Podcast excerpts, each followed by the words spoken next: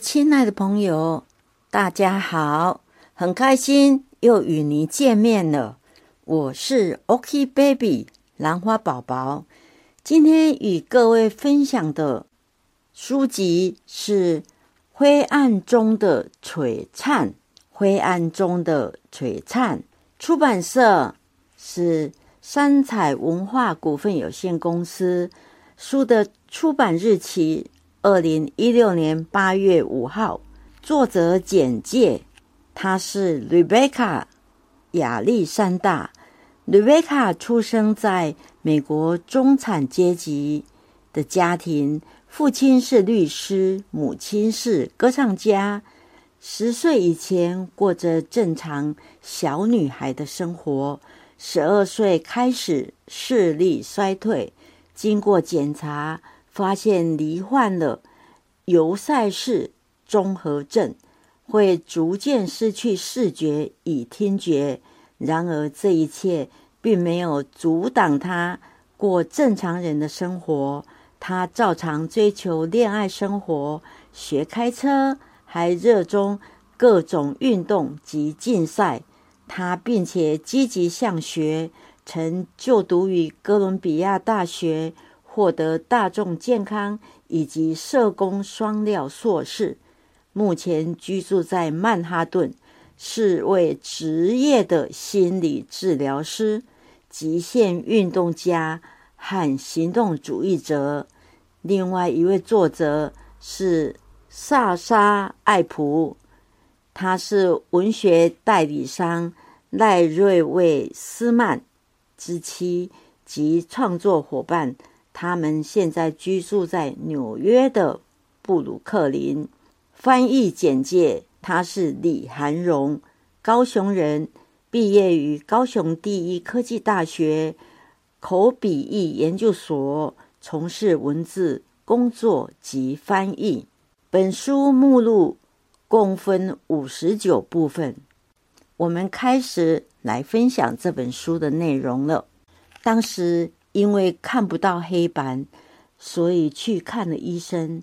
最后检验报告出来，医生告诉我的父母，他们认为我罹患了视网膜色素病变，是一种先天遗传性的疾病，双眼视网膜细胞会渐渐坏死。目前尚无根治的方法，长大后会双眼失明。十九岁那年，我又来到密西根大学。医生告诉我，你将来会双眼失明、双耳失聪。对我来讲，被视为正常人，也没有被排挤的那几年，是一个让我更加了解自己、认识自己的机会。我很庆幸，没有因为罹患这场病。而被当成小孩，双眼和双耳也曾经有机会可以认识这个世界。我曾经看见许多的美好，看过许多的书籍，直视过许多人的眼睛，听过音乐、笑声和我爱的人的声音。等到我的双眼和双耳再也无法体验新事物的时候。我早已经拥有许多回忆，而那些回忆会永远在我脑海里陪伴我。曾经有一次，我和朋友相约在酒吧，酒吧里播放重节奏的音乐。朋友向我介绍一位男孩，接着他便去吧台帮我们买酒。我微微俯身向前靠近这位朋友。跟他聊聊店内的音乐和人潮，其实我看不到也听不到，我还是和他聊了一阵子。我不确定他是不是转头走掉，或是已经离开很久了。我还是继续讲话，等到伸手碰触他的手背时，我才发现，原来刚才那几分钟。我一直在跟隔壁桌的柱子聊天，非常的尴尬。我现在三十四岁了，每天醒来看着那些自己还能看见的景色，对我来说都是珍贵的礼物。所以我要选择笑着看待每天。每天发现眼前的方格越来越小，我就会用尽力气再次将它推开。我十三岁那一年，我的母亲渐渐发现，每次他在楼下呼唤我的时候。我总是不回应。一开始，他以为我正值青春叛逆期，不想搭理父母。但是过没多久，他开始担心我的听力。我清楚的知道我的耳朵也出了什么问题了。之后，双耳会完全听不见。这是我第一次听到我父母说出“尤塞士”这个名词。在得知我双眼视力退化的时候，他们已经几乎心碎。现在又得知我将来也会完全听不到，这个噩耗又再次让他们陷入绝望里。六年后，那一年我十九岁，当我听到“尤塞士”这个名词，顿时觉得很陌生。我知道我的眼睛视力有毛病。知道自己正带着助听器，我居然忘记自己生了什么病。事后想想，我想我大概知道自己为什么会选择忘记，因为我根本不想知道。我当时还小，没办法理解，当时还处于青春期，连下个星期的事情都不会去多想，怎么可能去想多年以后？会发生什么事呢？我怎么可能去想象自己的视力和听力会恶化到什么程度？原来逃避自己不想知道的事情是多么的可怕！我的继母帮我们生了一个小妹妹，在听到她的声音那一瞬间，我突然觉得好骄傲，好像是我生了她一样。她的名字是我选的，她是我的妹妹。我终于有机会可以做我这辈子最想做的事情，那就是帮助其他人。我父亲在我十七岁那年帮我报名了奥运火炬的传递者，还用了社区英雄作为我的头衔，透过《体育时报》。将报名表转寄给奥运委员会，内容提到了我在敞开双手计划组织担任志工，以及我的尤赛事综合症。我希望大家认识我，是因为我帮助别人，而非我有残缺还能帮助别人。但我很快就想通的。人生能有几次机会传递奥运的火炬呢？我拿着奥运火炬跑了大约一公里，在马路两旁，很多人不断为我欢呼。十六岁那年，我的视力还算正常，顺利拿到驾照。当时眼科医生也一再保证，只要我不在晚上开车。一切都没有问题。不清楚想起最后几次开车的时候，当时大约二十七岁吧。我报名了为艾滋病募款所举办的单车活动，从旧金山骑到洛杉矶，全长九百六十五公里，为期大约一个星期，也借此锻炼自己的体能。提升自信心，期望自己的身体状况和一般人一样健康。但我最想做的就是实际去改变，抬头挺胸，找回真正的自信。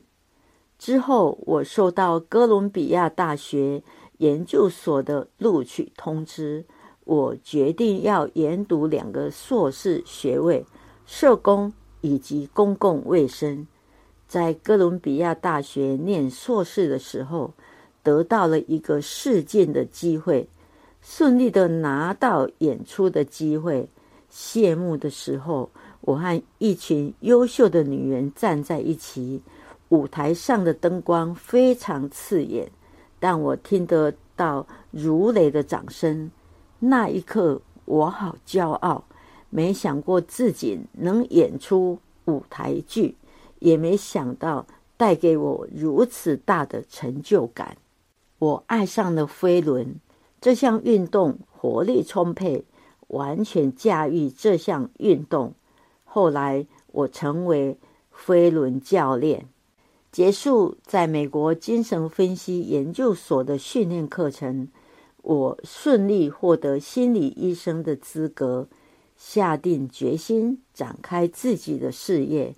这意味着我必须靠着专业学识和知识自力更生，没有人能帮助我。我自己能帮助自己。不仅如此，疾病带给我的挑战也越来越多，但我还是必须往前走。我很幸运，曾经有机会亲自目睹这世界上漂亮的国家。我想见识的地方也还有很多。我知道我的时间不多。所以我细数着过去珍贵的回忆。毕业后，我去了欧洲旅行一个月，带着一张欧洲的火车通票，一本畅游欧洲的旅游书，背着塞得鼓鼓的背包，我飞到意大利、希腊、西西里岛、法国、英国等等国家。我二十八岁那年。带着母亲到秘鲁庆祝他的六十岁生日。我最想挑战高难度的登山活动，再次挑战自己的体能极限。我不只是想要挑战这趟旅程，而是觉得必须要挑战自己。二零一三年，我收到纽约大学的讯息，他们说我。或许有资格能装上人工电子耳，这种技术是在聋人或严重听障人士的耳朵里植入一种电子装置，让他们能再度听得见。我越来越喜欢我的拐杖，拿着拐杖，我反而越来越有安全感。也更有自信。这拐杖，我最喜欢做的事，可能是利用它来替我做回应吧。我觉得我是现代医学治疗下的奇迹。接下来是国际的评论推荐，畅销作家苏珊娜这么说：“这是关于韧性。”和真心的一段不平凡故事。本书跟着作者吕贝卡穿梭他那因遗传疾病而有一天会失去听力和视力的世界。书中充满自我怜惜，却又幽默坦率，让你轻易就被他的故事迷上了。读到最后，相信你会跟我一样。也爱上吕贝卡这个人。《纽约时报》的畅销作者 Hoda Cobb 这么说：“有句话这么说，你从不知道自己有多勇敢，直到勇敢是你唯一的选择。”在这本优秀的回忆录中，吕贝卡不屈不挠的精神随处可见。他鼓舞了我。也将会鼓舞你。美国艾美奖得主节目主持人梅丽蒂斯这么说：“吕贝卡的视力和听力虽然在退化，她的自我意识却锐利而集中，完美而协调。她分享的人生观改变了我，也会改变你。我真心。”喜欢这个女人，吕贝卡说：“我下定决心，不再往回看，不再沉溺于过去，那太浪费时间了。而我知道时间有多么珍贵，我不再感慨那些回忆。我们这一生都在失去，只是我失去的更多更快，但我们都会失去。我只有一个选择：活在此刻，期盼未来，不再对那些失去感到不舍。海伦·凯勒曾说：“享受过的事情会永远存在，我们深爱的事情会成为身上的一部分。”我一直将这句话谨记在心，因为那是我得以继续往前走的力量。无论如何，都要活在当下，把今天刻印在回忆里。但每一个当下累积起的小幸福，仍然都是吕贝卡人生中的璀璨回忆。如果你知道自己的世界将渐渐灰暗，你会怎么做呢？